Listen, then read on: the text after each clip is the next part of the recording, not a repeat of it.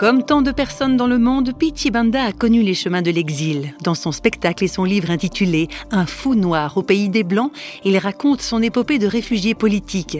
Réflexion faite, ce qui est frappant chez Pichi Banda, c'est le parcours du combattant qu'il a dû suivre pour obtenir l'asile politique en Belgique, certes, mais c'est surtout son intérêt sincère pour les gens.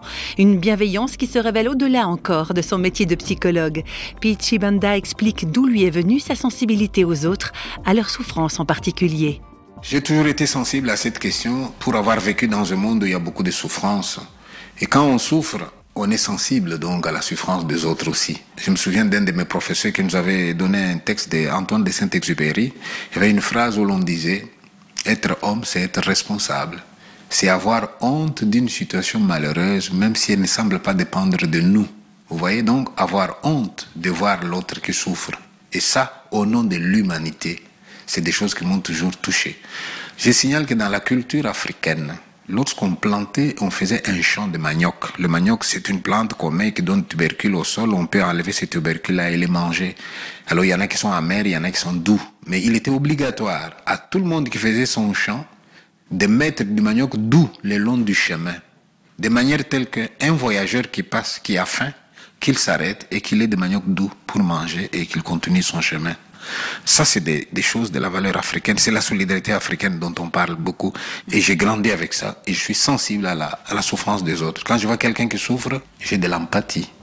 Et à une certaine dose d'empathie, tu souffres de voir souffrir. Et tu es heureux de voir l'autre heureux. Ça, c'est mes principes de vie.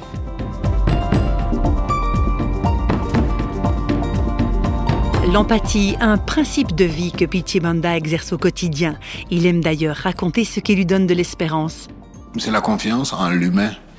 Dans la Bible, Jésus a dit à ses apôtres, mon Père vous remerciera parce que quand j'avais faim, vous m'avez donné à manger, quand j'avais soif, vous m'avez donné à boire, en prison, vous êtes venu me visiter. Ils ont dit, quand est-ce qu'on a fait ça pour toi?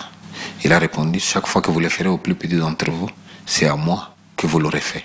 Donc une manière de dire que même l'évangile, nous demande de vivre l'humanité, l'humain, c'est autour de nous, c'est pas plus tard.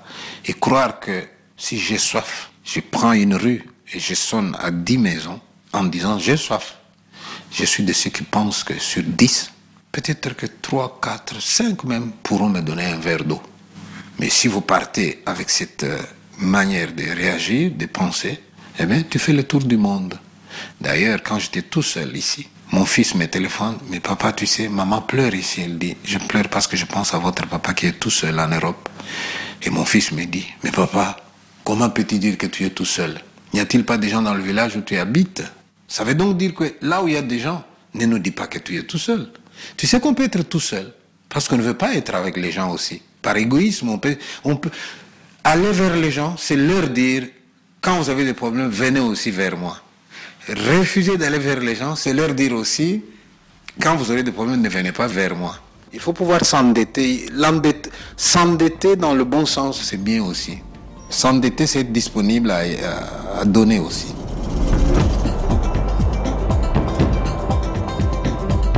Ça, c'était joliment dit. Une sagesse africaine qui fait penser aux paroles du Christ. Faites pour les autres tout ce que vous voulez qu'ils fassent pour vous.